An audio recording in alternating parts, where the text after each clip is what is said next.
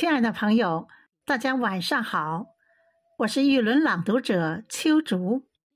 中秋节是中国的传统文化节日，是一个具有深厚文化底蕴的节日，承载着人们对家人团聚、幸福美满的美好愿景。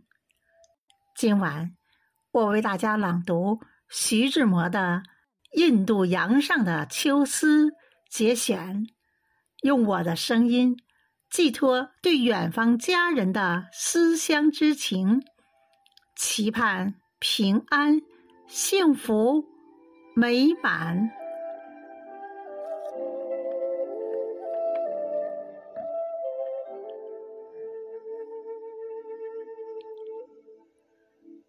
我一面将自己。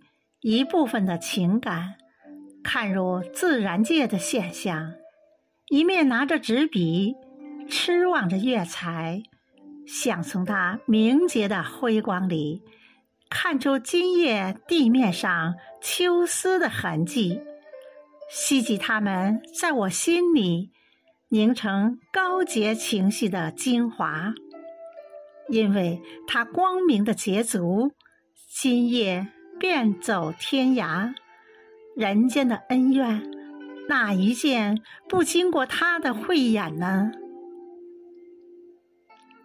印度的冈奇河边有一座小村落，村外一个榕树密秀的湖边，坐着一对情醉的男女，他们中间草地上放着一尊古铜香炉。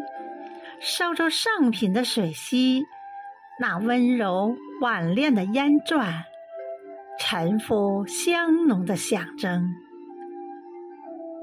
月光从云端里轻抚下来，在那女子胸前的珠串上、水幻的烟尾上，留下一个慈吻，微晒。重复登上他的云艇，向前驶去。一家别院的楼上，窗帘不曾放下，几只肥落的桐叶正在玻璃上摇曳逗趣。